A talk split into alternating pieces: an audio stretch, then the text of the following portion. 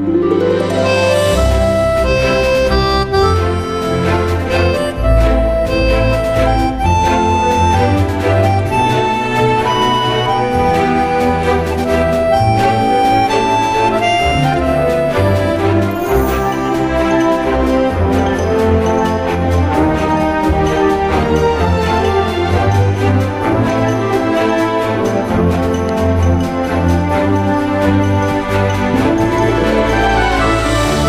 12 minutos, una hora menos en las Islas Canarias. Llover no llueve, pero, pero aire sí que hace, aire sí que hace. Y las temperaturas, en fin, frío tampoco es que haga mucho, pero, estamos en la puerta. es que hemos salido del instituto Cervantes, del Instituto de Secundaria Cervantes. Luego volveremos para hablar con alumnos y alumnas del instituto en este día 8 de marzo, Día de la Mujer.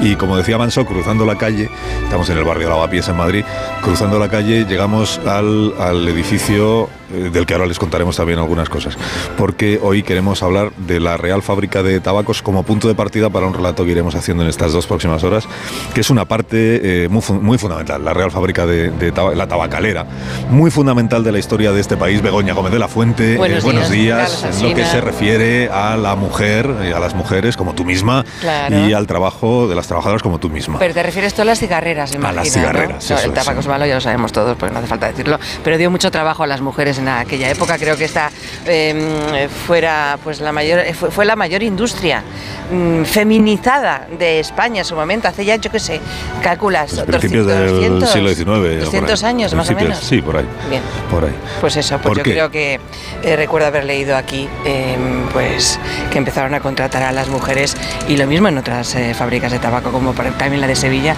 porque ellas eran mucho más hábiles con los dedillos para hacer los eh, cigarros. Mm. Pero bueno, también porque les pagaban porque cobraban menos. Sí, también, y también porque daban menos guerra, se supone, que los hombres, se supone. Sí, pues ahí, ahí fallaron porque hay un colectivo de mujeres que fue luchador y reivindicativo en la historia laboral de este país y fue precisamente el de las cigarreras. Porque además lo, lo escribió Galdós, que me ha apuntado aquí la cita, que dice... Vuelve los ojos a esta otra parte y verás la fábrica de tabacos, que alberga la comunidad de cigarreras que son la alegría del pueblo y el espanto de la autoridad. Decía Galdós, si miras a lo lejos, claro, ya es difícil aquí, pero si miras a lo lejos verás el telón de la sierra y las enramadas que bordan las orillas del Manzanares risueño y pobre. Esto antes se veía desde claro, es que está todo de edificios ahora. Antes no, ahora sí. Así es. Sí. ¿Y, el, qué carácter tenían las cigarreras, eh, Carlos? Pues mira, esto lo contó Emilia Pardo Bazán, que vengo hoy de un, de un, estudio. Decía que en la fábrica siempre había dos o tres trabajadoras que en lugar de estar atendiendo a su cometido estaban leyéndole el periódico a las demás compañeras, leyéndole las noticias. Y entre todas lo que hacían era abonarle ella el tiempo de trabajo que no había hecho para que no perdiera dinero y para que el patrón no tuviera que descontarle el sueldo, pero así estuvieran todas perfectamente informadas de lo que pasaba en el mundo y de sus derechos laborales que también los tenían. Yo me imagino em, en ese tiempo y también en el siglo XX, claro, porque esto estuvo funcionando hasta el año 99, ¿no? Me creo. Y yo imagino que tantas mujeres trabajando juntas, compartiendo espacio, pues eso hace, hace piña, ¿no? Sí. Y, qué miras, Alsina? Que no me echas cuenta, ¿no? Que hace tanta piña que, que siguen unidas las, las cigarreras, fíjate, aunque ya no estén, aunque ya no estén trabajando, siguen unidas en la puerta de, la Real Fábrica de Tabacos, aquí en Madrid. Esta es la puerta, esta es la puerta, me han chivado que esta es la puerta por la que entraban las mujeres a trabajar lo que me lleva a pensar que había otra por la que entraban los, los hombres. Pero venga, vamos a saludar a, a estas dos personas que me acompañan aquí esta mañana. Hola, buenos días. Buenos días. ¿Tú eres María? No, soy Elena. Vaya Dios. Hola, buenos días. Yo soy María, buenos días. Tú eres eh, María, entonces. María, Elena, Elena María, trabajadoras las dos de la Real Fábrica de Tabacos. ¿Hasta cuándo? Hasta el 1987, como 13 años trabajando en la fábrica. 13 años. Yo hasta el 2000. Eh, ¿Y muchos años estuviste trabajando? O sea, ¿cuántas veces habéis cruzado esta puerta vosotras? Miles de veces. A las seis menos cuarto de la mañana corriendo porque como te pasaras un minuto te mandaban hasta las 10 de la mañana a casa. ¿Y es cierto que entrabais las chicas por aquí y los chicos por otro sitio? Sí, pero eso tenía su lógica. Es porque nosotras aquí a la derecha teníamos el ropero y ellos le tienen a la izquierda. O sea, eso no era que nos discriminaran, es que teníamos los roperos diferentes. Aparte de otras discriminaciones, claro. sí. Cuéntanos las otras discriminaciones. ¿En qué, estaban ellos mejor tratados que vosotras? Hombre, a ver, a nivel de fumar, sobre todo, porque se supone que en un sitio donde hay tabaco inflamable, el peligro de incendio, pues lógico que previeran fumar, pero en este caso los hombres fumaban y las mujeres no. Entonces nos íbamos a los servicios. María era mi compañera, yo la decía que voy a fumar un cigarrito, me iba al servicio y luego pues viceversa. Y bueno, pues ahí hubo una polémica porque bueno, un ingeniero pilló a, pues a una compañera fumando, la dijo que iba a tirar el cigarro, ella dijo que no, se lo quitó directamente, o sea, de la boca y bueno, la castigó como tres días. Entonces, bueno, pues en protesta pues hicimos paros y luego al final, pues cada vez que entraban los ingenieros, los jefes de talleres, pues con los cigarros eh, todas en la que vienen, todos fumando y a ver a quién decías que apagar el cigarro. A nosotras una vez nos lo dijo también, no sé si fue el jefe de talleres o... Hmm. Y le dije que cuando lo tirara él. Cuando lo tiraran los que estaban en los radiadores, los señores. No, él estaba fumando, como... Tíralo tú y lo tiro yo. ¿Y por qué estaban ellos en los radiadores? Porque, mientras que no se rompía la máquina, ellos no se acercaban para nada. Y como hacía frío, pues estaban en los radiadores. Y estaban al lado de los radiadores porque estaban las ventanas y se hacía calor con las ventanas abiertas. Pues a ver, ahí se estaba muy a gustito. Y las demás trabajando, haciendo basura en las máquinas y bueno, como hemos hecho alguna vez, para que se movieran y no la arreglaran, una vuelta de tuerca a un tornillo cualquiera y ya pues toda la mañana la máquina parada, porque claro, tenían que trabajar ellos y hasta que aciertaban tela. Pero espera un momento, eh, lo de la tuerca en la máquina, apretabais vosotras la tuerca para que ellos tuvieran que hacer algo. O tocábamos cualquier otra pieza. Ya, y cuando vosotras entrasteis a trabajar aquí, cada una en un año distinto, veo, ¿no? Pero eh, ¿Teníais noticia, erais conscientes de la tradición eh, reivindicativa que tenían las cigarreras en, Madrid y en el resto de España? Yo algo, pero María. Yo sí, porque mi madre, o sea, mi familia ha trabajado todo aquí. Trabajó el padre de mi bisabuela, mi bisabuela Isabel, trabajó mi padre, luego he trabajado yo, ha trabajado mi tío Antonio, mi primo Juan Antonio, mi prima Nani, mi prima Charo. Y una que metimos que no era de la familia y luego nos salió rana. ¿Cómo que os salió ¿Alguna novia? No, no, no, una hija de puta. Luego si quieres lo cortas. Ya entiendo esto de la cosa de las cigarreras, que soy fea leona. Luego si quieres lo cortas, pero no lo es. Cada uno tiene su nombre. Pero sí, sí. Aquí mi abuela, mi bisabuela entró con ocho años. ¿Qué hacía? No lo sé. ¿Con ocho años? Con ocho años.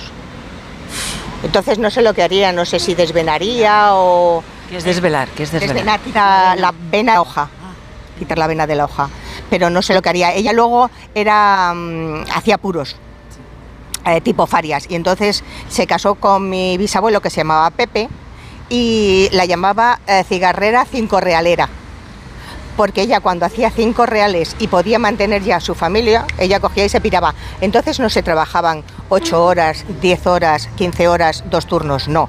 Tú venías, trabajabas y te ibas. Y cuando mi abuela, mi bisabuela hacía sus cinco reales, se marchaba.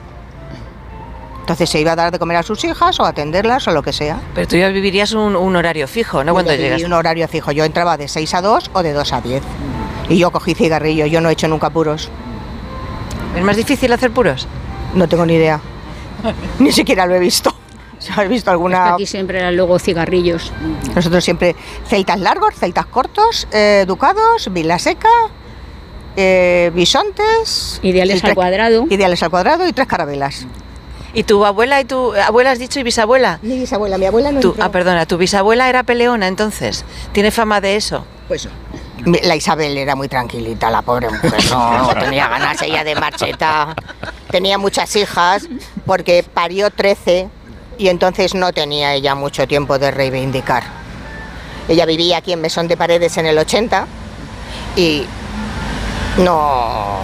El que sí era muy reivindicador era su marido, que era de la cena Tener en aquella época. Pero ella, la pobre, era analfabeta. Entonces no lo que le daba al señor. ¿Y os, gusta, os gustaba hacer cigarrillos? Sí. Bueno, ni sí ni no. ¿Es entretenido? más que nada porque tenías un trabajo, te ponías a independizar y hacer una serie de cosas que, bueno, tenías tu trabajo. Pues y bueno, luego bien, luego contenta, porque bueno, el horario que teníamos era de, pues, de 6 a 2 y entonces bueno, te daban la opción, yo entré estudiando COU y luego pues, pues, puedes seguir estudiando. María me cambió el turno porque tenías que tener a una persona, pues es que eran rotativos. Sí. Una semana de, mañana, y otra de tarde. Y entonces, pues para poder ir a clase, pues tenías que buscar a, a una persona. Es que Primero como yo que- fui madre, sí. Pues claro, me venía mejor de tarde Claro. para tener al bebé. Eso ahora se llama conciliar. ¿eh? Sí. Ahora se llama conciliar. Sí, pero no con el marido, con la compañera. con el marido, con la compañera. Sí, oye, y traían María, por ejemplo, y algunas compañeras Sí. eh, a los bebés a que los dieran de mamar a la- en la media hora del desayuno, pues si tenían Sí. a una persona, claro, Le traían lo el importante es ganar dinerito. Si tienes dinero, pues puedes pagar a una persona para que esté con tu niño. Entonces se lo traían y la amamantaban y luego pues nada, Se ya se subía a los talleres y tal. O sea que tenían opción a, a que les trajeran a los bebés. Oye, en eso hemos mejorado, ¿no? Sí. Digo, las cosas Sí. han ido a mejor. Sí, gracias a Dios. Claro, ahora que estamos en el 8 de marzo, Día de la Mujer, en el 2023, y veis de qué se habla, cuáles son los debates, cuáles son las reivindicaciones de ahora, vosotras que habéis tenido una vida laboral muy mucho antes que, que muchas otras personas, eh, ¿qué, qué pensáis de, de cómo estamos ahora? ¿De qué falta todavía por hacer? Hombre, faltar no falta mucho, Sí. pero eh, no falta...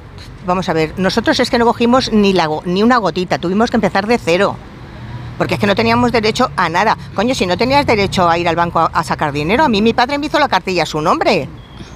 Porque decía el hombre, bueno, pero el dinero que ganas, pues es- lo metes en una cartilla y me la tuvo que poner a nombre de él. Yo no podía ser, porque todo esto yo era menor de edad, que yo tenía 18 años. Hasta los 21 yo no fui mayor de edad. Yo no pude votar la Constitución. Y fir- firmar un contrato tampoco se podía. ¿No Tenía... le firmó mi padre? Claro, porque yo era menor. Yo de ti no sé, Elena. ¿Quién le firmó el contrato? Está bien, mi ma- no fue mi madre, Su madre. ¿eh? fue mi madre. ¿Ves? Es que éramos menores. Porque entramos con 18, luego ya a los 21 fue cuando ya me pusieron en la cartilla mi nombre y que hiciera lo que quisiera. Claro. Date cuenta que a nosotros nos aplicaba la ley de los subnormales. ¿Qué ley es esa? Pues era una ley que las mujeres no teníamos derecho a nada, como los, los subnormales que no tienen no tenían derecho a nada, o bueno, ahora las criaturas les llaman no sé qué, y no bueno, pues entonces nada, o sea, no teníamos nada. Tenía- Entonces empezamos de cero. Ahora yo entiendo que reivindiquen y que, y que pidan y que protesten y que quieran igualdad, más, i- más, más igualdad. Pero se lo hemos dado casi todo en bandeja. ¿Y, y el- tu pareja te la has cogido buena o...? ¿Cómo? Oh. ¿Qué pregunta, qué pregunta es esa? Mi pareja la cogí muy educadita. Claro. No se puede. No, no, no. Yo estaba de tarde y mi marido, yo cogí una chica para que se quedara con el bebé de una a cuatro.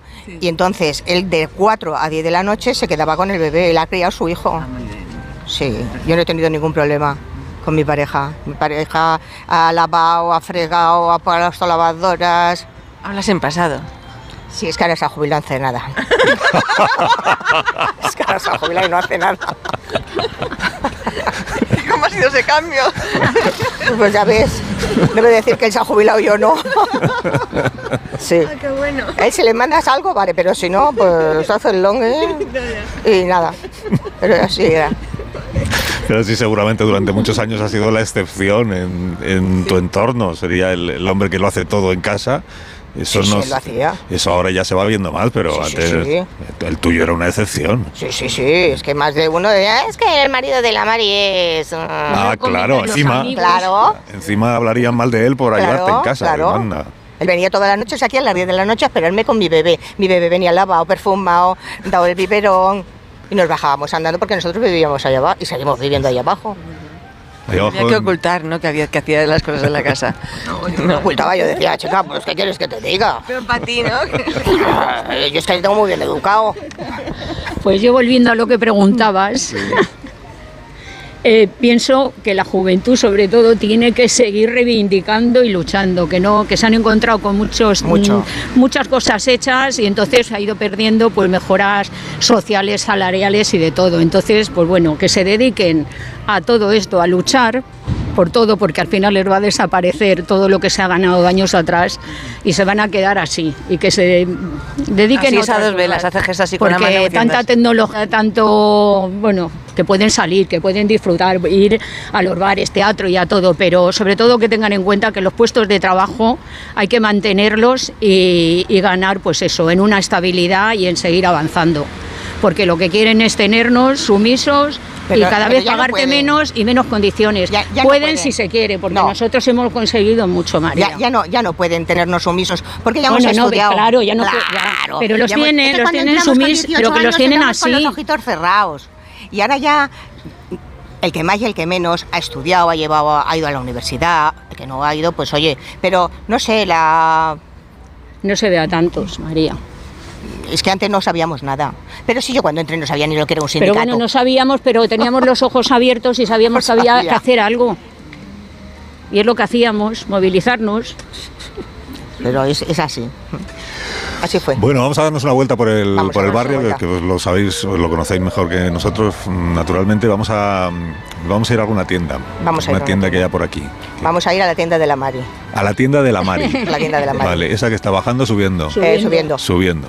Pues eh, mientras hacemos una pausa eh, de publicidad. Son las 10 y 28 minutos, una menos en Canarias. con María y con el Neno nos vamos a la tienda de la Mari. Estamos aquí en el barrio Lavapiés, en Madrid, y seguimos hablando del Día de la Mujer. Más de uno. La mañana de Onda Cero. Más de uno en Onda Cero. Donde Alsina.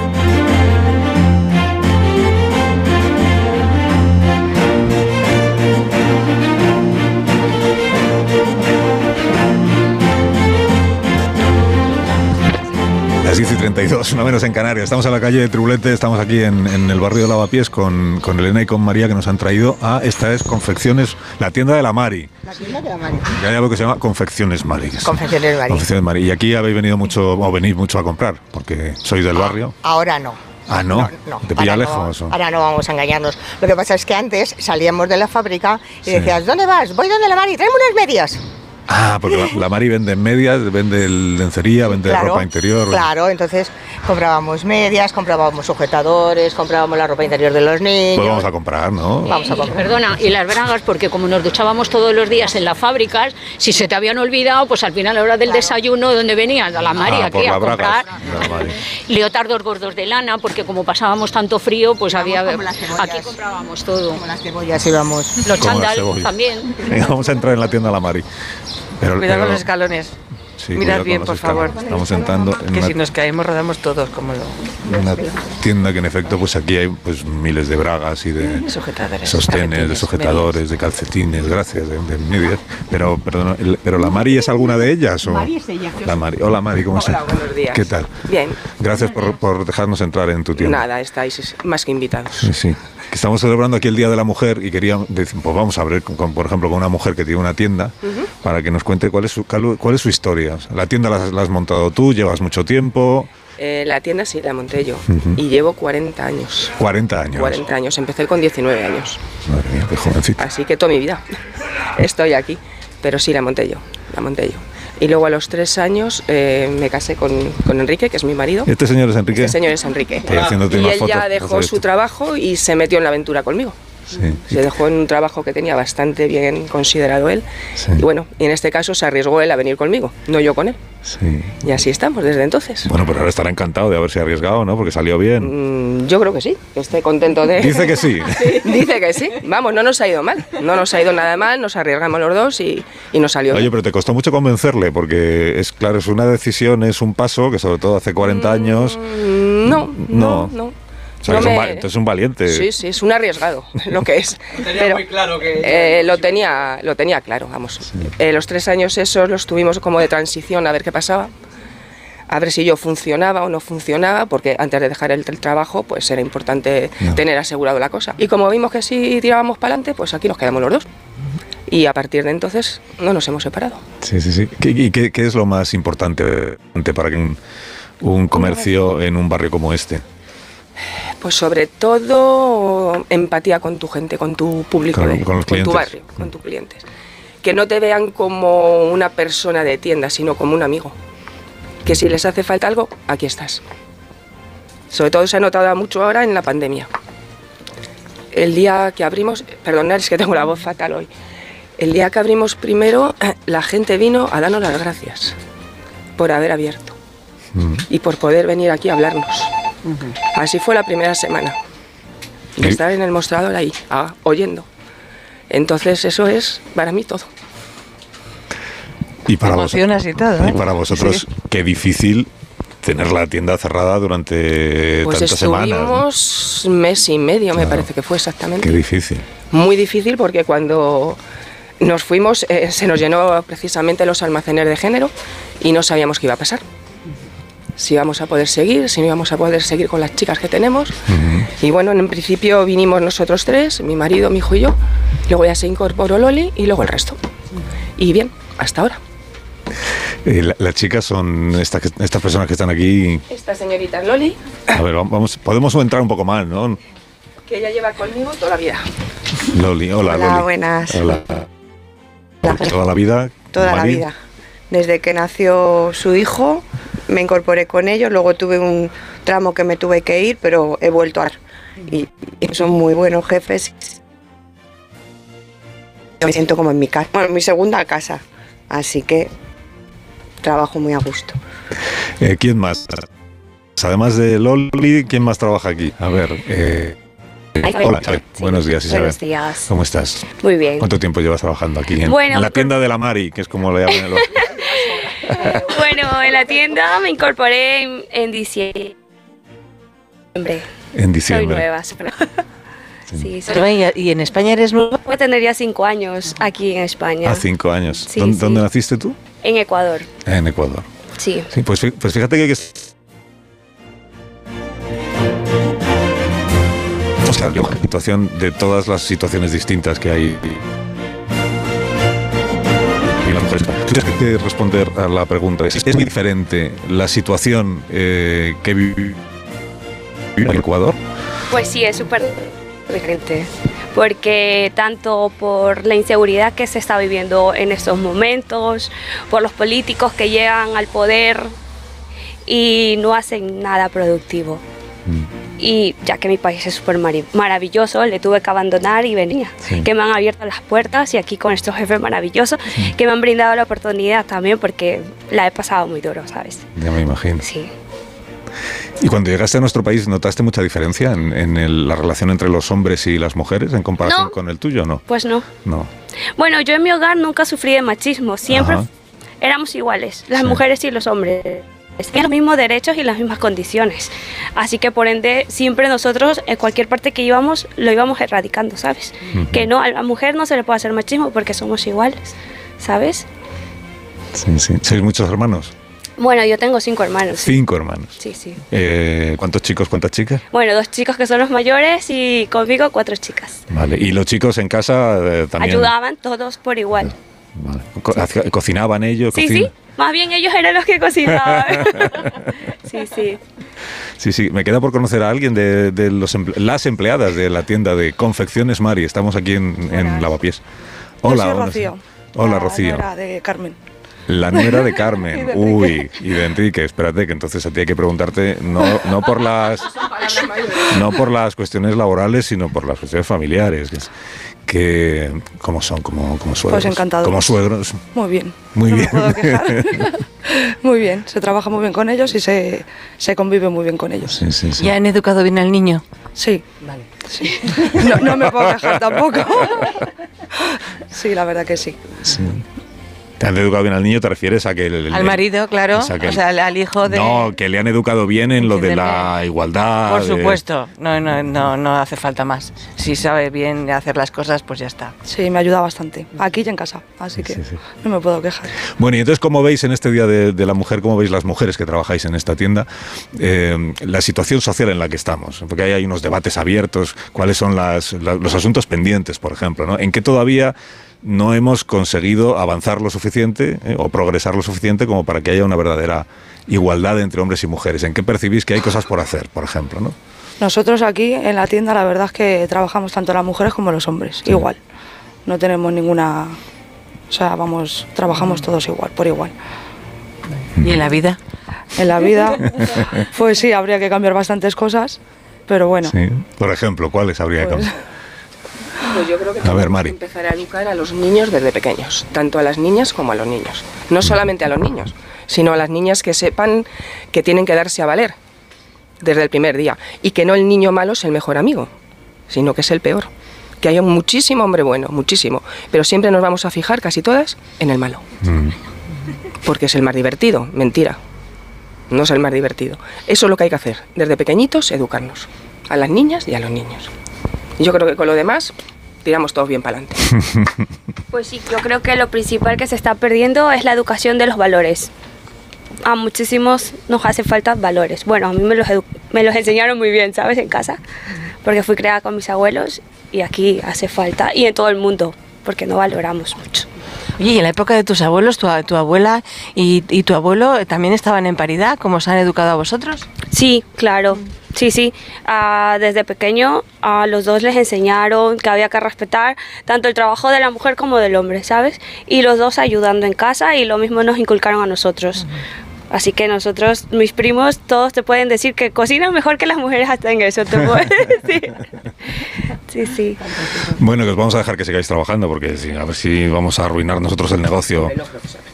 No se va para está muy a gusto con vosotros. ¿A qué hora viene más gente a comprar? ¿A qué hora? No tenemos horarios fijos. Normalmente suele venir a primera hora, porque las mamás dejan a los niños en el colegio. Sí, aprovechan, pasan Aprovechan para dar. Cuando estas señoras que tenemos aquí, que trabajaban en su tabacalera, era la hora del bocadillo, que era la hora impresionante, esto era un montón de batas azules y blancas rodando por aquí. Eh, y que nos fiabais, porque a lo mejor veníamos Sí, sin dinero, sí, nada más sí, que justo sí, para el café sí, y sí. tal, y No nos tenía ningún- fiaban, no o sea, podías problema. pagar cuando, cuando pudieras, y eso de verdad era para tenerlo, pero muy en cuenta. Pues Déjame nada. tres sujetadores que me los pruebe y luego te los traigo. Efectivamente. ¿Vale? ¿Te acuerdas? Exactamente. Dame tres Que sí, sujetadores que que, sí, luego que te sí. los traigo. Esa era la vida que había entonces. Sí, sí, es verdad. sí. Se sigue haciendo, ¿eh? Con algún cliente se puede seguir haciendo. Lo que pasa es que ellas estaban siempre aquí. Y ahora lo que pasa es que en el barrio está la gente muy cambiante. Ya no es un barrio de familias asentadas. Es un barrio con mucha gente joven, pero muy cambiante. Pero bueno, se trabaja muy a gusto en este barrio, la verdad es que sí. O sea, que el barrio echa de menos a las cigarreras, que Sí, eran los sí, que le daban la vida al sí, barrio. Económicamente sufrió el barrio bastante, Muchísimo, porque muchísimo. salíamos mujeres, yo que sé, 500, cuan- yo que sé, A montones. tanto a nivel de mercado, de tiendas, sí, sí. eh, De fíjate todo, el herbolario, que estábamos, bueno, que era cuando los herbolarios empezaban tanto en, en boga. La hostelería, La- cuando salíais todas a desayunar. La- hasta la agencia de viajes y todo, Todos, todos, y todos. la tienda de deportes, porque era continuo ir estar comprando. La verdad es que erais el alma del barrio. Sí, es cierto, sí. Se les y echa mucho de menos. que habéis hecho una labor, la verdad Muchas que gracias. es de agradecer y que os vaya muy bien. Lo intentamos, lo intentamos seguir. Y si no, nada, venimos aquí. Bueno, María vive más cerca. Yo, aunque tenga que venir de Usera, me vengo Que a comprar. conste que, que venís muchas, ¿eh? Seguís viniendo Sí. muchas. Sí, porque vengo. Bueno, conocerás también a Belina, que vive aquí en Casino, que está siempre. Muchas, muchas. Pero Sí. muchas que os habéis ido del barrio sigues. Siempre me lo dice ¿eh? cuando, oye, que he Sí, estado comprando. Pues muchas gracias de todo. Pues nada, a ti, cariño. Eh, muchas gracias por dejarnos entrar. Nada. En Confección en Mari. Hemos aprendido muchas cosas. Por ejemplo, que aquí te dejan llevarte una braga, por ejemplo, para probártelas. No, las bragas nunca. lo de arriba sí, lo de abajo no. Hasta luego, Mari. Adiós. Mira, eh, perdone que le hemos retrasado la compra, señora. No, no pasa nada. Yo vengo aquí a la UNED y bueno, y de vez en cuando me acerco, que es un sitio estupendo. Y bueno, pues es una maravilla comprar en estos sitios, ¿no? Todavía. ¿Y por qué viene usted a la- UNED si no es una indiscreción? Porque estoy haciendo un curso, pues ya para senior, ya para gente mayorcita. 35. sí, Pues sí, más o menos, ¿no? No llegamos. Sí. Y bueno, pues ahí estoy, disfrutando. ¿Y el curso de qué va? Es de desarrollo y psicología personal. O sea, que, que entro ahora. Qué bueno, pues no la entretengo entonces, perdone. Venga. Hasta luego. Hasta luego. Hasta luego. Son menos cuarto. Vamos camino del. Hay un mercado aquí enfrente. ¿eh? Sí. Hay un mercado. Bueno, ¿Por el, dónde? el mercado. Ah, de- sí, joder, digo por dónde, si está ahí justo mercado enfrente. de San Fernando, Sí, aquí sí, mismo. sí, lo acabo de ver. Pues mira, mientras cruzamos la calle y buscamos por dónde se entra al mercado, hacemos una pausa. Venga. Hacemos una pausa y escuchamos unos mensajes también muy interesantes. Ahora mismo seguimos.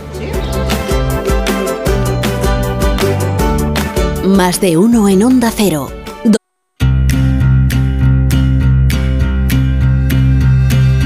Más de uno en Onda Cero. La mañana de la radio.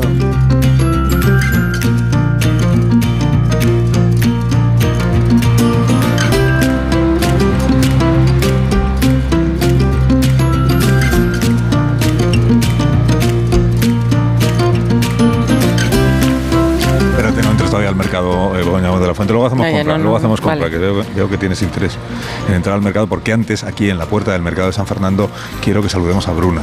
Que está, hola, buenos días. Bruna, hola, buenos días. Que me han dicho que tiene también un comercio, una tienda en esta calle. Aquí al ladito del mercado. Al ladito del mercado. En el 31. ¿Qué vendes? Tengo una floristería, vendo plantas y flores. Sí. ¿Y desde cuándo tienes la floristería? Pues, nueve años, cumplimos el mes que viene. Nueve años. Nueve ¿Y, te, años. ¿Y, te, ha ido bien desde el principio o ha costado? Bueno, el principio como todo, más despacito, pero no me quejo. Sí. Tú eres del barrio de toda la vida, ¿no? Castiza, castiza, ¿qué se dice? Bueno, acento... casi, casi. desde que llegué de Brasil estoy en el barrio. Eres nacida en Brasil. Nacida en Brasil y madrileña de lavapiés de corazón. Muy bien. Y porque tú cuando naciste en Brasil, en realidad ya querías venirte a vivir Ya lo tenía todo calculado. Desde que eras pequeñita. No, ¿qué, ¿qué, pasó en, ¿qué pasó en tu vida si me, si me lo quieres contar? Si no, pues no, mira... ¿Qué pasó en tu vida para eh, que te vinieras aquí? De repente me han cruzado los cables. He sí. dicho, tenía una amiga aquí en Madrid sí. que me, me, llamaba siempre, vente para acá, vente para acá. Y yo no, que tengo, tenía mi hija con 8 o 9 años. Y mi madre, mira, va que yo me encargo de tu hija aquí, te ayudo. Y se encargó de mi hija, vine para acá, me enamoré y al mes de llegar me he casado y aquí sigo hasta hoy. y ya tengo mi hija aquí conmigo, pero me he quedado. Oye, ¿y en, ¿y en Brasil tenías también una floristería? No, en Brasil tenía, una, tenía comercio también, pero era una tienda de calzados. ¿Tienda de calzado? Sí. ¿Y, ¿Y, por qué cambiaste de actividad? ¿Porque aquí se venden mejor las flores que los zapatos? Bueno, ¿no? eh, cambié porque mi marido es jardinero, es de jardinero. toda la vida vale, vale, vale. y hemos dicho, pues mire, me quedé en paro y hemos dicho, intentamos por, por, nuestra cuenta. Me metí en su mundo y eh, aquí estoy. Sí, sí, sí. Ya que mola mucho su mundo. Sí, sí, sí. Cada día algo nuevo y ya, ya soy, soy yo peor que él ahora. ¿En qué sentido eres peor de, que él? de obsesionada con las plantas. ¿Ah, sí? O sea, sí, sí, sí, Oye, ¿y qué te iba a contar yo? Eh, en, en, tu tienda de allí, es que venimos de, de, de, la tienda La Mari, de Confecciones Mari, y nos ha dicho que ella, sobre todo cuando aquí estaban las cigarreras que, que llenaban el barrio de actividad, que ella fiaba a los clientes y que todavía lo hace, todavía lo hace. A los clientes de más confianza. Dice, pues si hoy no me puedes pagar, ya me pagas el mes que viene. ¿Tú también fías o sí, se sí. puede fiar hoy? Hay algunos, algunos. Con, con, contados. Pero tú en Brasil fiaste demasiado, me han en dicho. En Brasil me he, fiado de, me he fiado demasiado de la gente, he fiado mucha, mucha cosa y, y me han arruinado. Hay todavía, ah, en sí. Brasil todavía se lleva mucho lo de comprar eh, firmas un papel, ahí se llama nota promisoria, nota promisoria, y lo pagas al mes siguiente o en dos veces, no con, no con la tarjeta que, te, que sí, sí. pagas sin o sin. Ahí, en efectivo. Claro, ahí vas tú a la tienda y te lo pagas. Y si, si no te paga, lo si no paga tienes el prejuicio. Ya, o sea, si no paga ni promisorio no, ni no ni promisorio. Nada, nada. Y eso es lo que te pasó a ti. Eso es lo que me pasó. Pues. Ya han sido zapatos, ¿eh? ¿A que sí? Fiados. Bueno, si no llega a pasar lo mismo, no estaría aquí hoy. Mira. ese era el destino, ¿no? Sí. Oye, hoy Día de la Mujer estamos preguntando a mujeres con las que estamos hablando, y además tú que vienes de, viniste de Brasil, ahora ya eres más madrileña que yo, eh, si, si notaron mucha diferencia al cambiar de un país a otro en la manera de relacionarnos los hombres y las mujeres, en, en, los derechos que tienen las mujeres en un país y en otro, en el machismo, si hay mucho o poco y, y, cuando, y dónde hay más. ¿Tú notaste mucha diferencia? Brasil y España son muy parecidos, parecidos, la gente es muy parecida. Yo no he notado mucho. Uh -huh. Creo que hay países que tienen peor que, que nosotras brasileñas. sí. No lo he notado mucho, es muy parecido. Muy parecido. ¿Y, ¿Y, crees que todavía queda mmm, camino por recorrer? Sí, bastante, sí. mucho. Por, por ejemplo, ¿en, en, qué, en, en, qué, percibes tú que las mujeres tenéis muchas más dificultades que nosotros? En, para en conseguir un trabajo conseguir mismo. un trabajo, por sí, ejemplo. Sí. Eh, hay, hay, hay, muchos trabajos que, que si te ponen a elegir entre hombre y mujer, siempre eligen el hombre y no siempre el hombre es el mejor trabajador para, para este trabajo. Sí, no, desde luego que no. Hay, hay muchas cosas. en el trabajo, en los salarios, por ejemplo, en, el, en, el, en los sueldos, ¿no? También. Al final, las, porque el otro día, por ejemplo, contamos un estudio que dice, eh, una de las razones de que las mujeres, eh, por término medio, tengan salarios inferiores a los de los hombres, es que ellas están eh, cargadas con las obligaciones de la casa. La, el, bueno, la mayoría. Muchos hombres no tienen esas, por tanto, pueden, ellos pueden dedicar o podemos dedicar más horas al trabajo remunerado. mientras que ellas tienen que repartirse las horas entre el trabajo remunerado y el que no se les remunera. Y por eso el salario final que les sale es, es más bajo. Va a ser eso. Tú tienes eh, experiencias de eso, ¿no? Bueno. Ser eso, no me lo digas a mí, que No, era una reflexión en voz alta. Bueno, yo, yo cuido de la casa y del trabajo También. y mi sueldo es el mismo. ¿Y tu hija cuántos años tiene ya? Mi hija ya tiene 23 años. 23 23. años. Pero entonces la tuviste con... Con 18. Muy jovencita, muy jovencita. 23. ¿Y, y notas diferencia entre tu manera de ver la vida y la de una chica de 23 años? Eh, yo creo que nosotros, los de 18 ahora ven, ven un poco más superficial de lo que veíamos, nos, de lo que Ah, creo. nosotros, ¿no? No lo sé. Sí, puede ser. puede Algo así, nosotros como que sentimos más. Sí. Y nos toma- no, bueno, os tomáis, porque tú eres mucho más joven que yo, que os tomáis. que, no- que quiere decir que nos tomábamos igual las cosas más, Más en serio. más en serio. Sí. Sí. Y teníamos que empezar antes, teníamos que buscarnos más la vida Ah, que los sí. de ahora. eso sí. Que igual ellos son, Más mimados, ¿a que sí? son, adolescentes, son adolescentes durante más tiempo. Más tiempo que ¿no? nosotros, Más ya, tiempo. ya. Pues qué suerte tienen, ¿no? Ya, no, ya te digo. Qué suerte tienen. Sí, Eso es sí. responsabilidad de los padres y las Ya. madres también. Pero oye, También es hermoso que pueda ser así, ¿no? Claro que lo Para cuando disfruten. no lo es. Sí. que lo disfruten. ¿Y, y la ves a tu hija peleona eh, de defender sus derechos y o, o no? Ah, sí, no. Sí, no, depende de qué asunto, ¿no? Sí. ¿Cuál, cuál se toma así más? Bueno, es, es peleona, es peleona, pero es adolescente, entonces... A los 23, a los 23 ya, Ya no es muy adolescente, ¿no? Sí, ahora Ya. sí. Ahora igual sí. No, mi, mi hija hace un año ha venido a España, entonces ¿A un está, año? claro, está todavía en su Claro, fase de adaptación, claro. Ya. Todavía está empezando a hacer amigos en España, está, está empezando lo- su vida en España ahora mismo. Oye, y cuando llegó, eh, ¿qué es lo que le pareció más raro de, de España que te dijo? Pero eh, porque aquí hacen las cosas así. ¿Sí? Pues, Algo que le sorprendiera. pues a ver, O para bien o para mal, que igual. ya. igual Pues dijo- la, sie- la siesta sigue La siesta. sorprendiendo a cualquier brasileño. ¿Todavía a ti te sorprende? No, a mí no, yo ya la he hecho. Tú ya la tienes Yo asumida. sí, sí, asumidísima. Claro, sí. La siesta, lo de el, el- el- el horario, que en Brasil al- en verano a las 7 de la tarde es noche, aquí en verano a las 10 de la noche todavía es día. Claro. Y es algo que ahí es muy diferente, Sí, sí. pero se adapta muy bien. Bueno, Bruna, muchas gracias por este rato de conversación que tendrás que atender la, tienda de flores y que te vaya muy bien. Feliz día del, Muchas del gracias. 8 de marzo. Gracias. Feliz día. Feliz día. Gracias a ti por habernos acompañado. Gracias, eh, Bruna. En- enseguida vamos a entrar al mercado de San Fernando, enseguida vamos a escuchar también las noticias de esta hora de la mañana. Pues al final se nos va a quedar buen día. Decíais que no. sí, decía aquí. Que aquí les no, va, a llover, pues no, pues está a punto ya de salir el sol. Vamos a disfrutar de un día casi, casi, casi veraniego, ya lo verás. Bueno, mientras vamos entrando al mercado de San Fernando, escuchamos las señales horarias de esta hora en punto y les recuerdo a los oyentes que nos llega un consejo de Ibudol, de la mano de los amigos de Kernfall.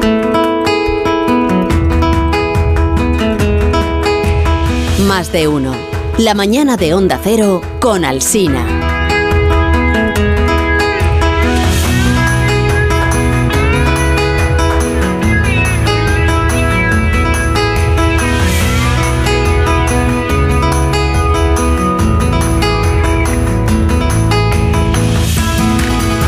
12 minutos de la mañana. Son las 10 y 12 minutos de la mañana en Canarias. Hoy estamos en una edición eh, especial de más de uno que estamos haciendo aquí en el barrio de Lavapiés, en Madrid. Hemos salido de los estudios y estamos hablando con mujeres. Mujeres que eh, han querido hablar eh, con nosotros. Ahora estamos en el mercado de San Fernando con... con cinco mujeres, además de Begoña Gómez de la Fuente, que, que voy a pedir que se presenten ellas mismas, para que el- nos quedemos con sus nombres y luego sabremos más de lo que nos quieran contar. Por ejemplo, tu nombre es Vicky. Vicky. Gracias por estar con nosotros, Vicky. ¿Estás bien? Sí, bien. Me alegro muchísimo. Tu nombre es Mi nombre es Doha. Doha. Gracias, Doha, por Yo soy acompañarnos. Gloria. Gloria, muchas gracias por hablar con nosotros, Gloria. Yo soy Belén. Belén, gracias, Belén. Yo soy Luisa. Y Luisa, muchísimas gracias. Eh, ¿Todas habéis nacido en España o no? ¿Quién sí, quién no? A ver, Yo no. Tú no. ¿Tú dónde naciste? En Costa de Marfil, Costa de Marfil. Eh, ¿Llevas mucho tiempo aquí en España con nosotros? 12. 12 años. Sí. ¿No te has arrepentido? Del momento no. Uy. Es dura, ¿eh? Vicky es dura, yo creo. De momento Me no. pelas. De momento no. Doha, Yo he nacido en España, pero soy de origen egipcio. Eh, familia egipcia, nacida en España. Gloria, Yo nací en Paraguay y llevo 14 años aquí en España. ¿y no te has arrepentido? Para nada. Para nada. y Belén y Luisa, Aquí en España. nacidas en España. Madrileñas. Madrileñas.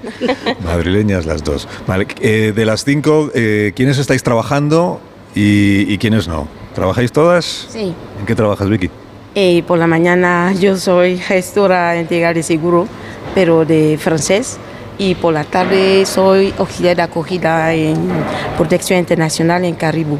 Ajá. ¿Doha? ¿Estás trabajando? Sí, trabajo. Eh, soy profesora particular, también estoy aprendiendo un poco de política, entonces estoy en el back office de uno de los políticos. ¿Qué dices? Sí, Qué no puedo decir no ¿Cuál digas político? cuál. No, ¿por qué? Que sí lo di, que lo Que no diga. quiere decir cuál, pero, por favor. pero, es- pero está bien, es bien ¿Es hombre o mujer? Es, Es- es hombre. Es eh, europeo o americano. es No, como pero no le europeo, son vale. Pero es Alto, bajo, Es interesante. es ¿gafas? interesante. Alto. Va diciendo, va diciendo. Que al final te lo vas a sacar. Alto, pues ya está. ¿El único alto que hay? No, no es el único. Ah, vale. Pero es interesante, ¿no? Estar ahí Sí, en sí. el. en enterarse de cómo funciona un poco la cosa política. Y- Para y, saber si, si hacerlo o no lo... y- y te pregunta, te pregunta, eh, te, te pide, te, te piden las personas sí. con las que trabajas, te piden opinión, cómo, cómo lo ves, qué punto de vista. Y te hacen caso cuando. A veces, sí. a veces. ¿En qué te han hecho caso, Doja? Pues, eh, ¿en qué me han hecho caso? Pues la verdad en muchas cosas, ¿eh? más de las que yo, Sí. yo pensaría que me van a hacer caso, pero en muchas cosas relacionadas con la mujer, con la mujer inmigrante y con la mujer inmigrante musulmana, como es en mi caso. Bueno, a ver, no soy inmigrante, pero mis padres sí. Sí, sí, sí. Gloria, ¿trabajas? Sí, trabajo, soy empleada del hogar. Empleada del hogar. Sí, y eh, ten- tengo una asociación, ahora mismo soy la presidenta y también en mis tiempos, digamos, un poquito libres, pues me dedico a, a esas labores que son solidarias y es, eso no lo cobro, es gratuito. ¿Cómo se llama la, tu asociación? Yapalque Paraguay se llama. ¿Cómo? Paraguay. Japalque Paraguay. Sí, así es. Vale. ¿Y, y- y sois una asociación, todos sois paraguayos o no hace falta? La mayoría somos paraguayos y el 90% mujeres. 90% mujeres. Así es. ¿Y a qué os dedicáis en la asociación? ¿El, el objetivo cuál es? Y hacemos labores solidarias, tratamos de ayudar, digamos, a las personas vulnerables que Sí. están aquí en España, que también hay muchas, y en Paraguay eh, las situaciones que se dan, ¿no? que hay muchas necesidades también por allí. Ajá. Ahora me cuentas más de la asociación. Eh, Belén. Belén, ¿estás trabajando? ¿Estás estudiando? ¿Estás? Nada, cuidando a mis hijos. cuidando a tus hijos? ¿Qué tal se portan? ¿Son, son pequeñitos? Sí, tengo uno de cuatro años y tengo otra de un año. Cuatro y un año. Y, y son peleones, son guerreros, son dan la lata. Sí, sí. La niña sí. La niña es la mayor. No, la pequeña. A la pequeña. Y porque duerme poco. Muy poco. Muy poco. ¿Y Luisa? Pues nada, yo eh, me casé muy joven, eh, ya tengo nueve nietos, Nueve nietos. tengo 50 años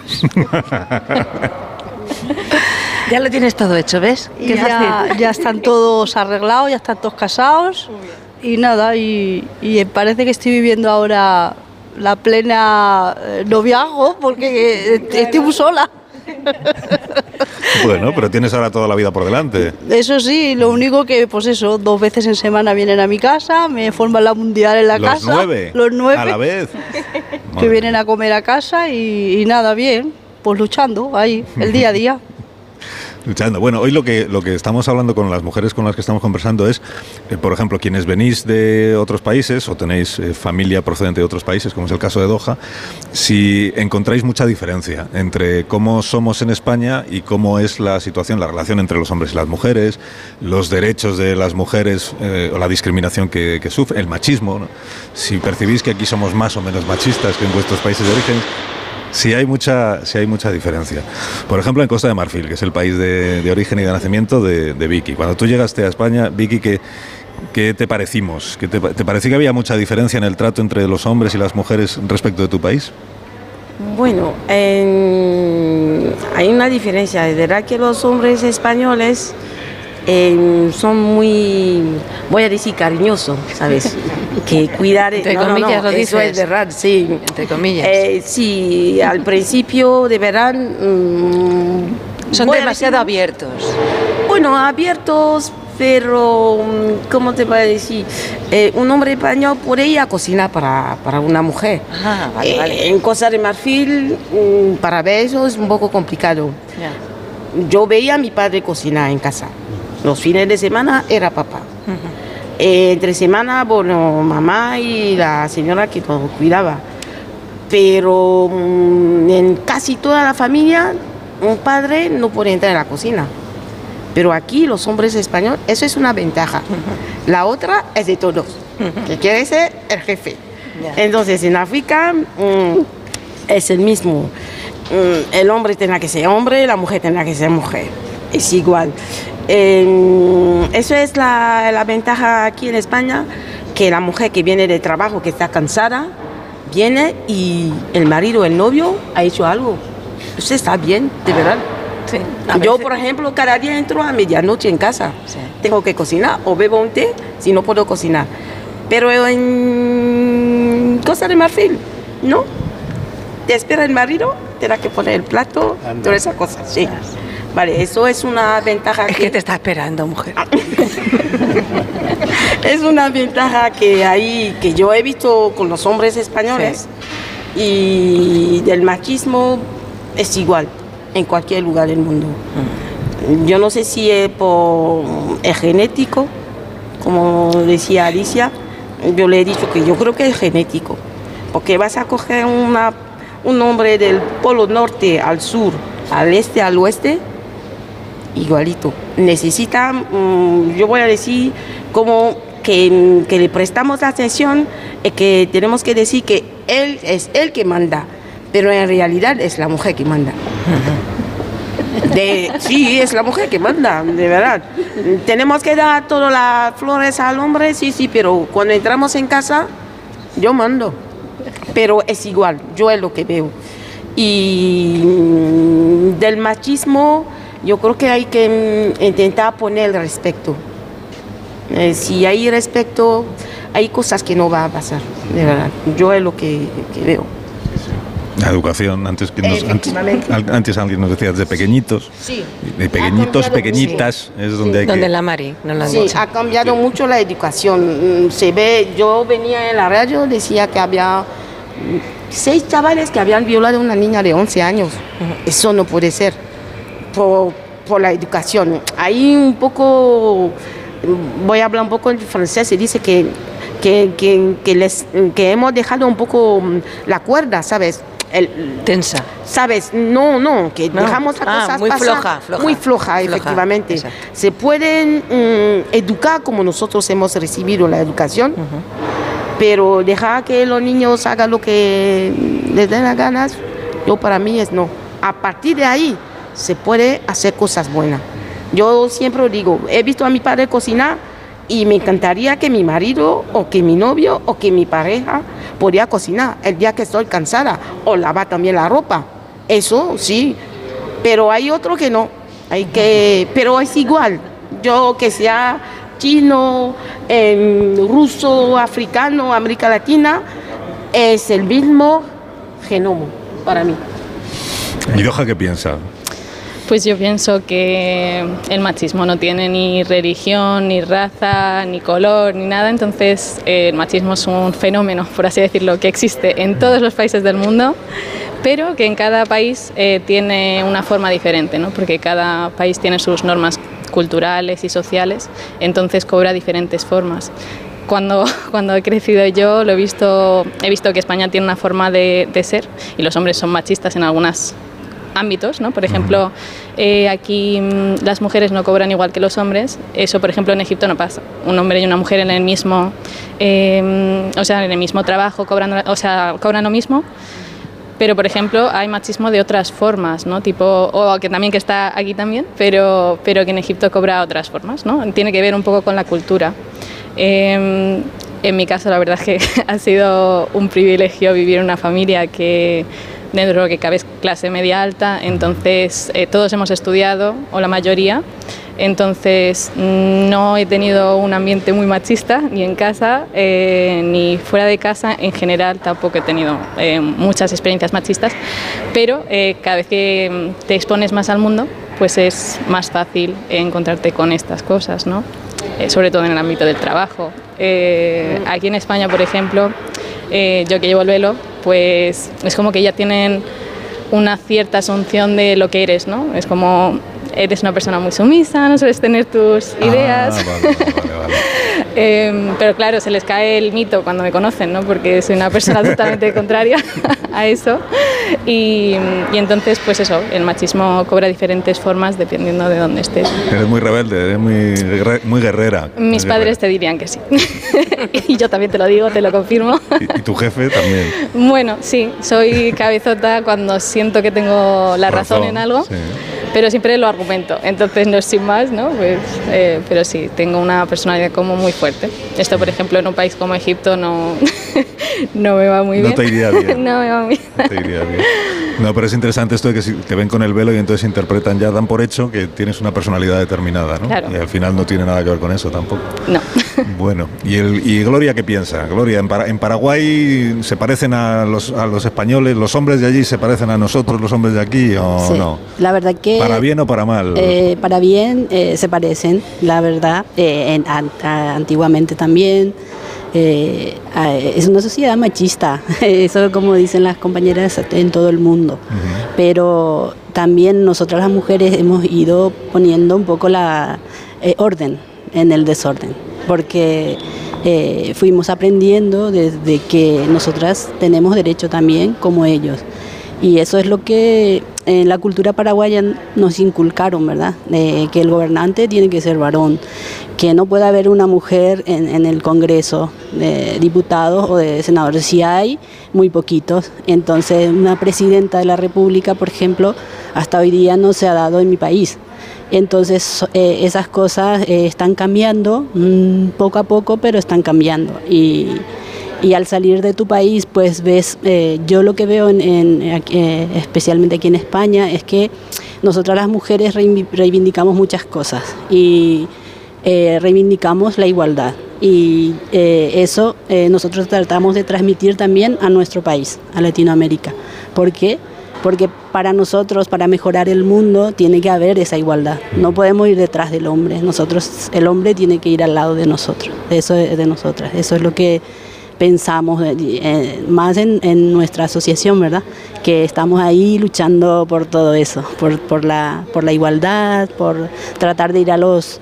Hoy, por ejemplo, tenemos que ir a, a las marchas de la Sí. mujer y eh, a- aprovecho el espacio para saludar a todas las mujeres por el Día Internacional de la Mujer hoy.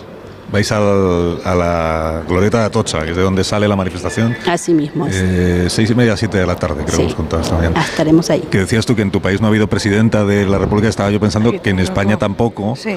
Tampoco. Bueno, en España tenemos un rey que ahí igual la siguiente es una reina, pero de momento es, es- y presidente de gobierno tampoco hemos tenido todavía presidenta de gobierno. Por eso. Sí hemos tenido presidentas del Congreso, ministras, presidentas de tribunales, pero es verdad que presidenta de gobierno, por ejemplo, aún no ha habido. Y a eso, a eso vamos, Carlos, que eh, estamos igual.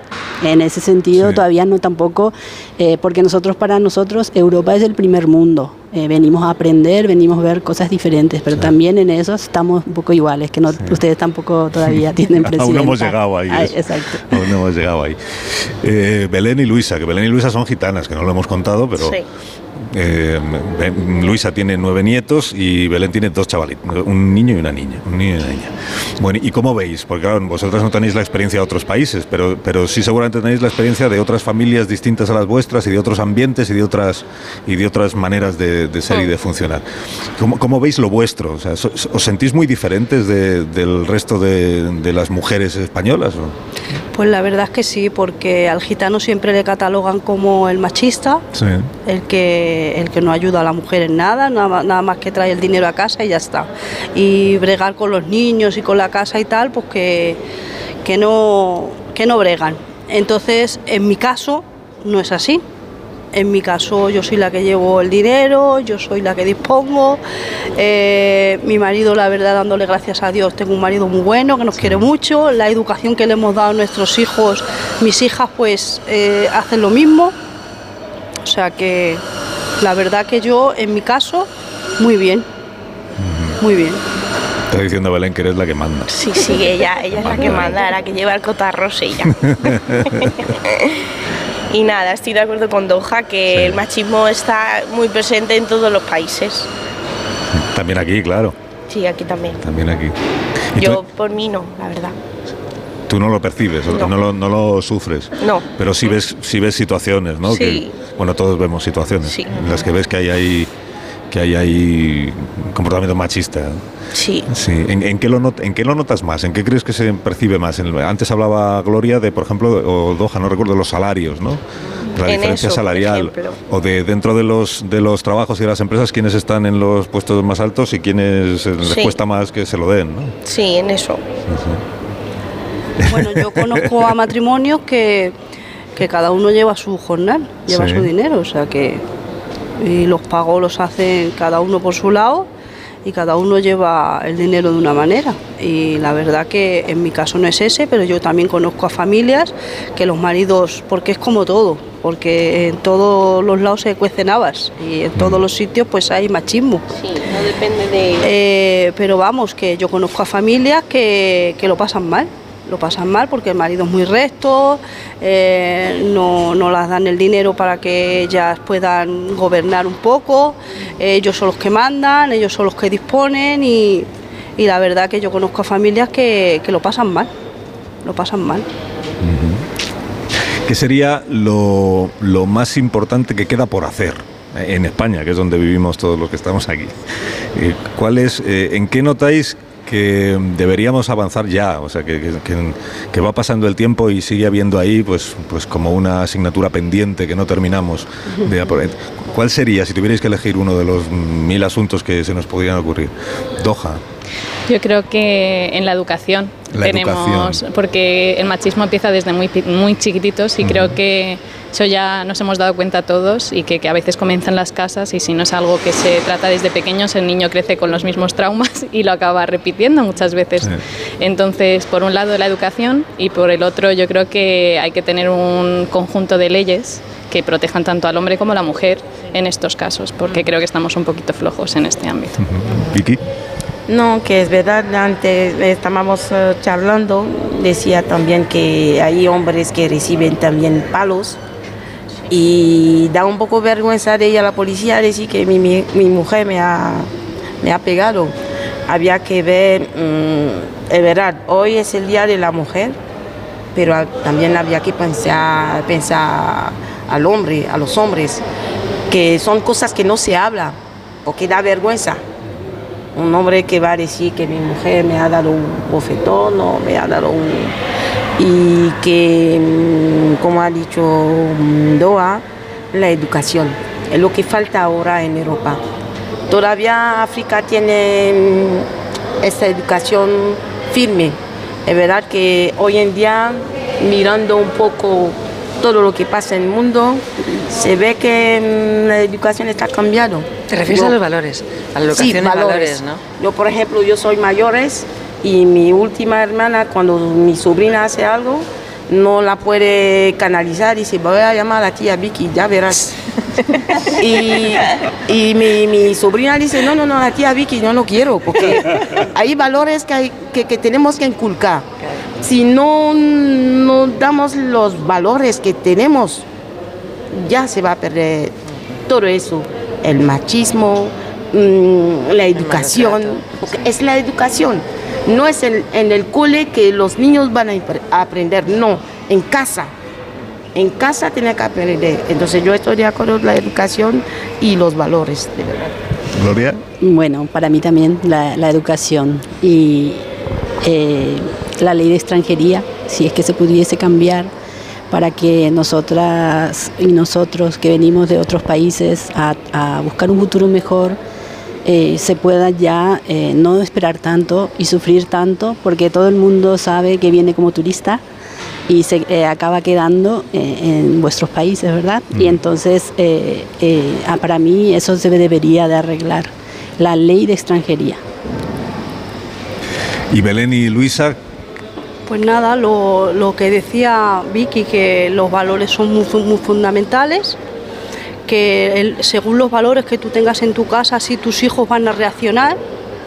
Eh, la- lo- las familias que se forman cuando son mayores, eh, si ellos han recibido una buena educación, pues su casa va sobre ruedas.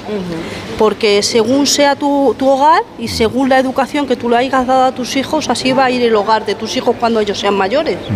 Es que es así. ya esos nueve que tienes tú, a los nueve nietos, el, ma- el mayor o la mayor, ¿cuántos tienen? El la- mayor tiene 14 años. 14, o sea, van de 14 a 1 Sí. de años. Y, y, y ves que van bien, van bien Sí, encaminados. Sí, bien respetan encaminados. mucho a sus abuelos, respetan mucho a sus padres. Son niños que, que les dices aquí y ahí van. O sea que los valores los tienen. Sí, sí, incluida la pequeña, la, la pequeña, la niña pequeña. es, es menuda es. menuda es, pe- pero ¿por qué? Es muy pequeñita. ¿no? Sí, sí, pero e- ella, claro, es es muy guerrera. Ella quiere estar todo el día por ahí, sola, que se siente independiente. Así, con un Sí, año. con un año. Ella se va por toda la casa. bueno, mientras sea dentro de casa. Sí, sí, sí. Sí, o sea que es trasto, es un poco trasto. Es un poco trasto. Sí, sí. Bueno, que me alegra mucho haberos escuchado, haberos conocido y haberos reunido aquí en este mercado y haberos eh, y haber podido escuchar vuestras pues, vuestras impresiones y vuestras opiniones. Así que muchas gracias Luisa y muchas gracias Belén, que sigáis muy bien y muchas gracias a Gloria, que vaya muy bien la asociación. Muchas gracias. Asociación, gracias a Doha A ti. por habernos acompañado también esta mañana y a Vicky, gracias Vicky Gracias a usted. por haber hablado con nosotros. Que tengáis muy buen día de la mujer. Igualmente. Gracias. Gracias. Son menos 25 las 12 de la mañana. Nos vamos a volver al, al instituto, Instituto Cervantes, porque nos están esperando allí algunas estudiantes del instituto para poder seguir hablando sobre el Día de la Mujer. Ahora mismo continuamos.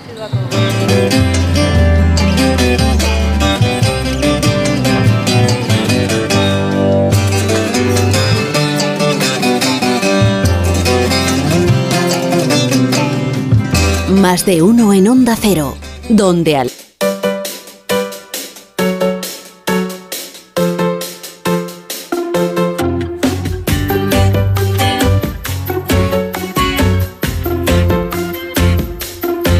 Más de uno. La mañana de Onda Cero con Alsina.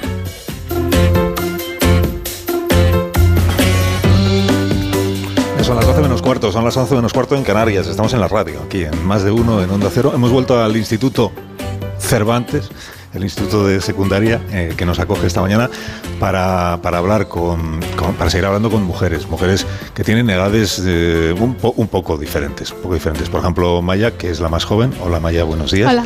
Que tienes 15 años. 15 años, 15 años. Por ejemplo, Inés, buenos días Inés. Hola. Que tienes 18 años. 18 años, 15, 18. Por ejemplo, Marta. Hola Marta, buenos días. Buenos no, días. no preguntes. Buenos días. No, no preguntes a Marta. Si no le he preguntado Ah, nada, perdona. solo le he dado los buenos días. Vale, vale. Marta tiene más de 18. ¿no? Ya es- Sí. Em, bueno, a lo mejor no. ¿Qué me estás contando? ¿Estás, estu- estás estudiando todavía? La EGB, bueno, uy, perdón, ya me he delatado. Es verdad, es verdad, ya te, te has puesto en evidencia. No, estás trabajando. Tú trabajas en tecnología. En tecnología, sí. Tecnología. Ahora nos cuentas. Y María, buenos días. María. Buenos días. Buenos días. María es la más joven de los que estamos Sí, aquí sí. En, eh, en espíritu. 82 primaveras. Ochen- 82 años tiene Sí. usted. Madre mía. Que, Pero que, primaveras, ¿eh? que- que bien los lleva. No invierno. Que bien los lleva. Me han dicho que le gusta mucho el cine. Me gusta el cine porque he trabajado en, muchísimas películas, me gusta el teatro porque he hecho teatro con, de cámara y ensayo en Talavera de la Reina, ganando Quijotes de Oro, ganábamos todos, todos, no, no yo sola. Y entonces mm, escribo poesía, letras de canciones, monólogos, teatro, novela, comedia.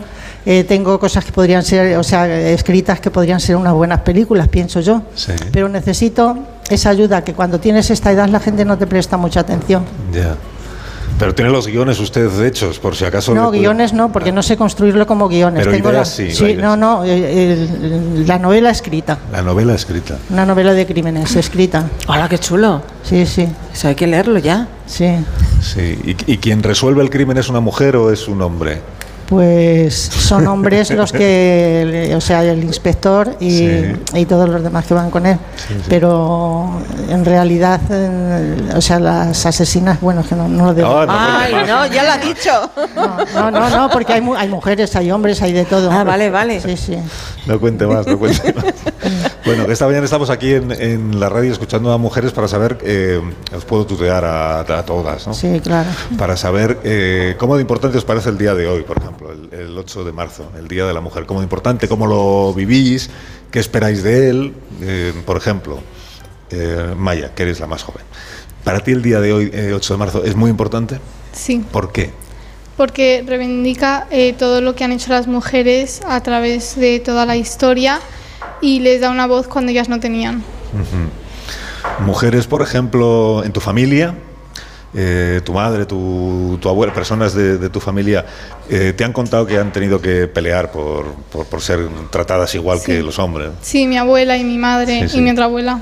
Sí, sí. Tu abuela te habrá contado, pues igual que cu- cuando ella era joven, necesitaban permiso para hacer cualquier cosa. Sí, Antes nos contaban, necesitas permiso para, para que te contrata, para firmar un contrato, te lo debe firmar tu padre o tu madre, para Mm. tener una cuenta en el banco. Hacía falta un permiso de un hombre. sí. Te parece increíble, ¿no? Sí, me parece una cosa como muy rara. Sí, muy raro, sí.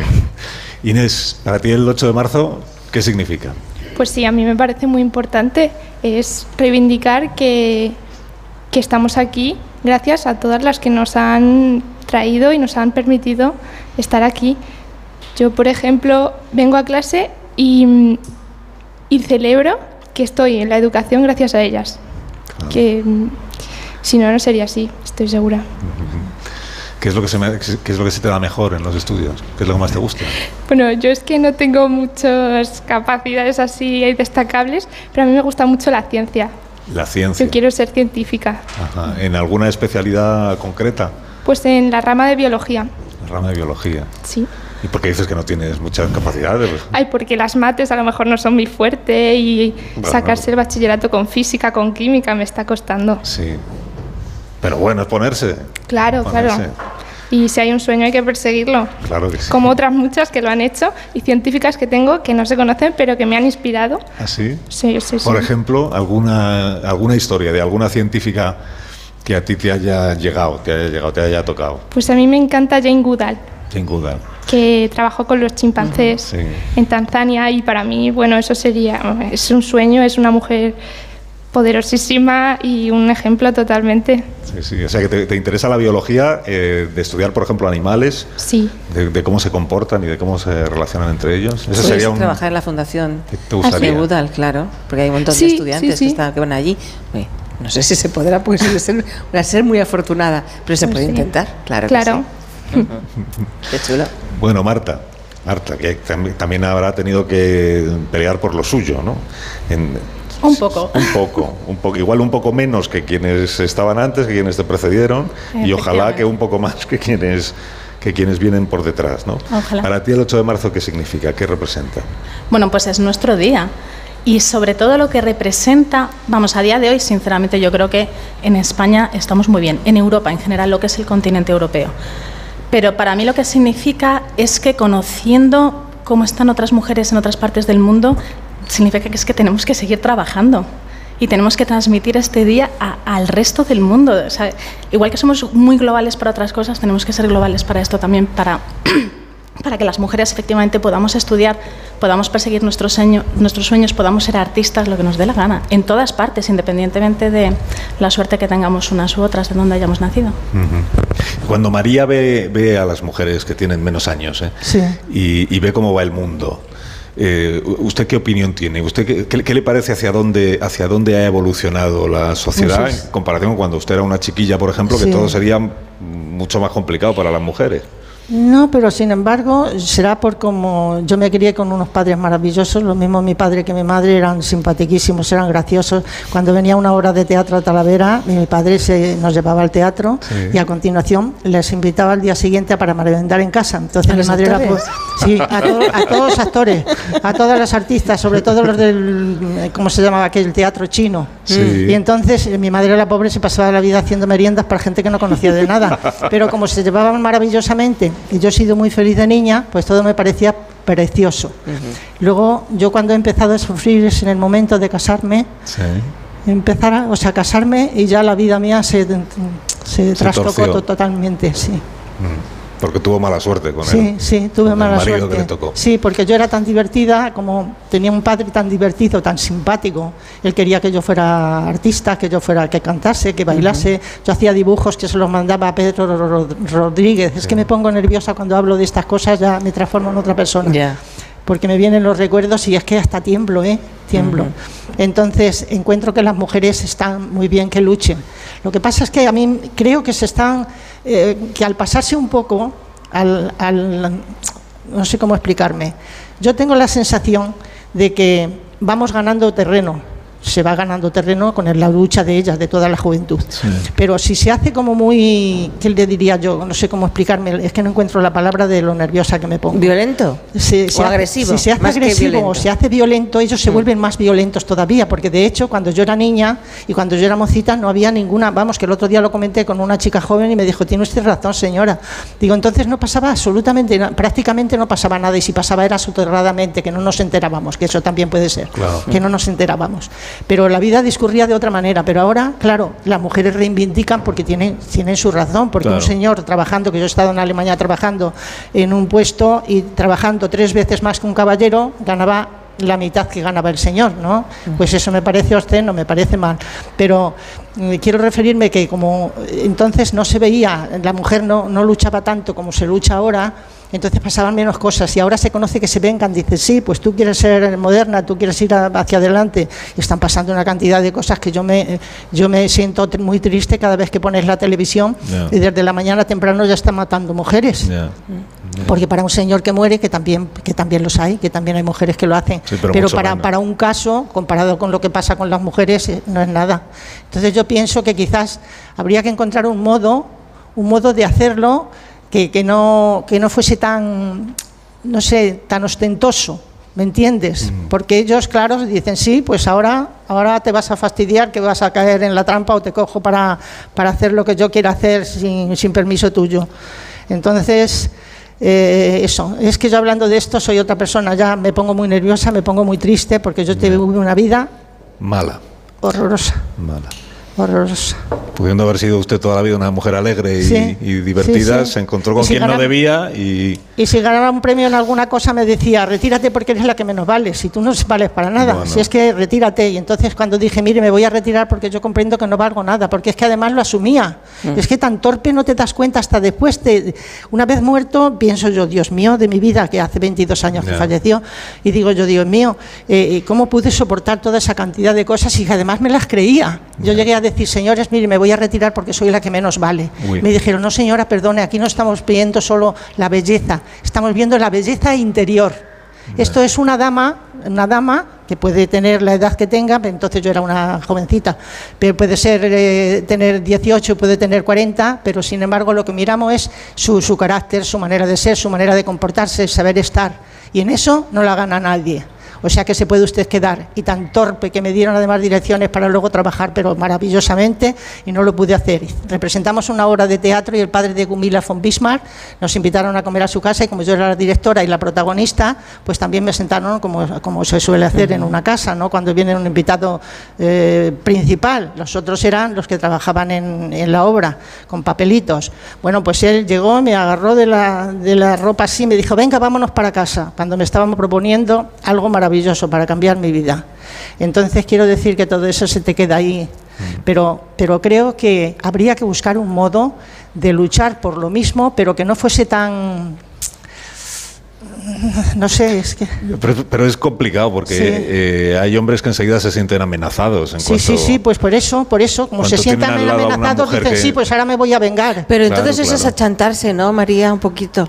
Pues no sé, yo ya... Claro, es que como- para que no se moleste, para que no Sí. haga nada, para que no, para que no. Sí, Al quizá- final te achantas. Quizás es, mi- otra vez. es, es como me cambió la mente, ¿me Ujú. entiende? Me cambió la mente de tal manera que es lo que yo pienso muchas veces, que quizás tiene que ser algo menos rudo. Y los, y los jóvenes, muy jóvenes, los de la edad de Maya o la, o la edad de Inés, los chicos, los chicos, ¿cómo son ahora? Bueno, no serán todos iguales, claro, habrá, habrá de todo, pero eh, ¿tienen, ¿tienen asumido que los hombres y las mujeres somos iguales y que el machismo es una cosa detestable? Pues a ver, hay un poco de todo, como has dicho, pero no tan extremo como antes, pero sí oyes de vez en cuando algún comentario que a lo mejor no con la intención, pero lo han oído en otro lugar y lo repiten y no entienden muy bien lo que están diciendo y, y como que yo lo oigo y, y sienta mal porque no saben que nos están haciendo un poco menos y sus intenciones no son malas, pero a veces por lo que oyen les influencia y pues a veces sienta un poco mal. Inés, ¿tu Sí. experiencia? Eso, eso ocurre, pero es verdad que yo creo que la mente de ahora es mucho más abierta, sobre todo los jóvenes tenemos la suerte de que ocurre esto y mm, es verdad que los comentarios se pueden escapar, incluso yo he podido ser víctima de haber dicho un comentario machista sin darme cuenta, pero creo que mm, actualmente, afortunadamente, el machismo ya está mucho más menos visible o se Sí, y también en base a los estereotipos, que a veces se dicen comentarios que no te das cuenta que es un estereotipo, que mm, las mujeres visten así o, o una chica se, tiene que depilar. Por ejemplo, yo eso sí lo he sufrido y bueno, pues a lo mejor es que no lo han pensado tampoco, porque está tan inculcado que no, no se dan cuenta. Eso pasa con, entre amigos, ¿no? Que las cosas vas- están más Sí. normales. Cuando la- el tema ya empieza a ser el, eh, novios, eh, claro, le- ya ahí las cosas cambian. Por, Eh. No por lo que te haya pasado a ti, sino porque cosas que hayas visto a tu alrededor o amigas que te hayan contado. Ya, y los chicos ya, mm, la cosa ya es diferente o no. Mm, Pues no sabría yo mucho qué decirte Vale. porque tampoco he tenido muchas Ya, por eso. experiencias. Pero mm, sí, sí que en- y hay muchos vídeos en internet y se ve mucho lo de es que no me gusta que la chica se vista así. Eh, porque va a provocar a otros hombres. A mí eso me parece terrible, eso no es así, que cada uno se vista como se sienta a gusto y con lo que se sienta cómodo. Eso no es así porque no es tu mujer tampoco, es ella. No, y no que Y sea. tienes que dejarla que sea ella. Sí, sí. Y a mí me parece que es así. Que no es tú en propiedad, no es tu propiedad. claro, por no es tu favor. propiedad. Eh, eh, tengo que parar un momento porque vamos a contar las noticias de las 12 de la mañana, pero os quedáis un ratito más conmigo, no os importa. ¿no? Y a la vuelta eh, seguimos hablando con María, con Marta, con Inés y con, y con Maya. Esto que suena ahora son las señales horarias, que significa que es la hora en punto, las 12 de la mañana. Escuchamos las noticias y luego seguimos. Más de uno. La mañana de Onda Cero con Alsina.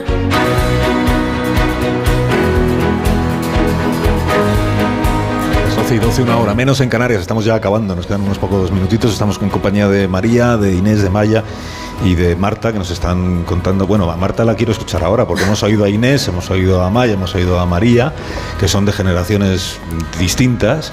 ¿Y, qué pasaba por tu cabeza según las estabas escuchando? Hablar, por ejemplo, de los, de los chavales de ahora.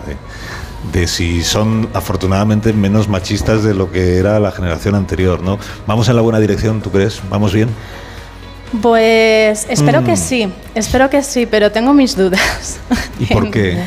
¿Qué te hace dudar? Mm, a ver, bueno, yo soy ingeniera, Sí. ¿vale? Empecé a estudiar allá por finales de los 90 y cuando entré en la carrera, no exagero, éramos cerca del 40% mujeres Sí. en la carrera.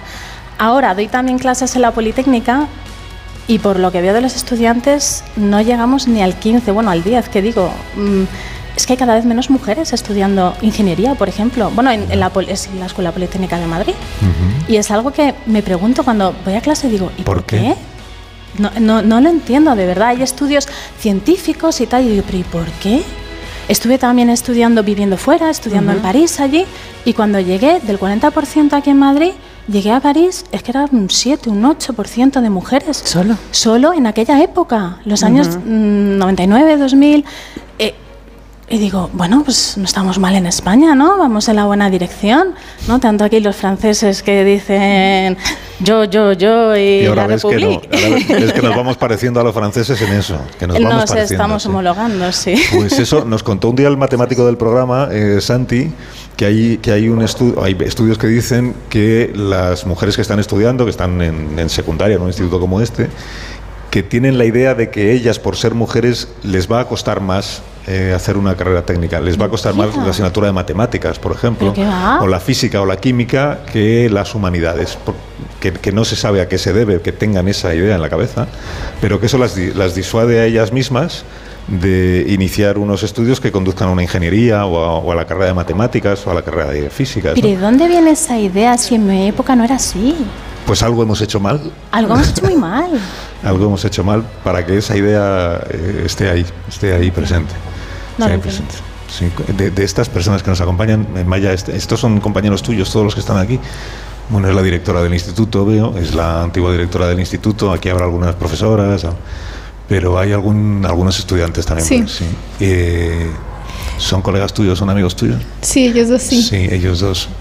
¿Alguno va a estudiar, una, tiene idea de ser, por ejemplo, ingeniero o ingeniera cuando, cuando acabe el... Sí, ah, mira, tenemos aquí una ingeniera. Ah, mira, otra ingeniera. Otra ingeniera. Marta. Muy bien. Adelante, chicas, por favor, vamos, ni, lo dudéis. Tenemos- Que os va a salir fenomenal. Dos de cuatro, o sea, el 50% de ingenierías. Muy bien. Sí, ¿Algún comadrón en la sala? Comadrón, ¿Alguien quiere ser comadrón? Comadrón, ¿O enfermero? No, enfermero tampoco. tampoco. Enfermero tampoco. Actores Ah, sí. Están aquí arriba los chicos, es que ves los malotes. Estamos que se han rodeados. puesto arriba. Estamos rodeados. Sí, eh, arte dramático sí sé que hay algunas personas aquí que tienen interés en dedicarse a ello. ¿Verdad, Maya? Sí. Maya quiere ser eh, Actriz. actriz. Actriz y solo actriz, o actriz y directora de, de teatro, directora de Pues cine. todavía no lo tengo muy claro, pero en general todo. Todo lo que tenga que ver con la interpretación. Muy bien. ¿Alguna, ¿Alguna actriz más, algún actor más en la sala? No. Sí, sí También, hay. sí. hay. Ah, también, también tenemos. Pero como todo buena actriz es tímida. Claro, claro, como debe ser. Eso lo sabrá María. Las actrices y los actores casi siempre son ¿Tú tímidos. también quieres ser Sí, así? Sí, ¿verdad? No, Sí, tú no. porque yo soy tímida. Tímida también, Y ¿ves? solamente mm, saco En una el fuerza. escenario. Cuando estás en el escenario eres otra persona. Eso es. Sí, Te sí. transformas. Yo empecé a hacer teatro a los 14 años. Sí. No, a los 13 eh, estuve con una compañía que se separaron del, ¿cómo se llama estos? Del grupo este chino, del teatro chino. Sí. Se separaron, hicieron su propia, mm, su propia compañía y entonces me, me contrataron con 13 años. Fíjate. Y luego ya, eh, de regreso, a los 14 o 15 años, me apunté en el Candil de Talavera de la Reina. Y entonces en el Candil eh, hacíamos obras de Chekhov, Cervantes, Molière. O sea, yo no tengo ninguna cultura porque a los 14 años, o sea, la cultura que tengo es de, De haber, de haber de haber interpretado. hecho cosas, cosas muy Claro. importantes. Entonces, Sí, sí. en esas cosas importantes, como ponía tanta atención porque lo amaba, yo lo amaba, era como mi padre, muy divertida, me encantaba todo lo que fuera alegría, todo lo que fuera eh, transmitir al público también. Y, y entonces eso, pues es una escuela también, es una escuela por otra parte, ¿no? Aunque no hubiese estudiado. Pues mira, aquí tienes a Maya, que es la siguiente generación. de- Pues nada, mira, yo en tengo monólogos escritos y, y relatos cortos monísimos para, vamos, no monísimos, que no es la palabra adecuada, que a mí me parecen muy interesantes. Sí. Oye, muchas gracias por habernos acompañado esta mañana porque ya tengo que irme porque es la hora de, de despedir el programa. Nos tenemos que ir todos. Bueno, los estudiantes no, es quedar aquí en el, en el instituto que para eso habéis venido. Así que muchas gracias Maya, muchas gracias Marta, muchas gracias Inés, Un muchas placer. gracias María. Igualmente. Un placer, un placer. Igualmente. Y muchas gracias al Instituto Cervantes, aquí en Lavapiés, en, en el centro de Madrid, por habernos acogido esta mañana. Gracias a todos por haber venido y hasta mañana a las 6 de la mañana, que volveremos a estar en la radio, en la radio. O si nos dejan aquí, o si nos dejan aquí. Gracias por su confianza. Hasta mañana. Adiós.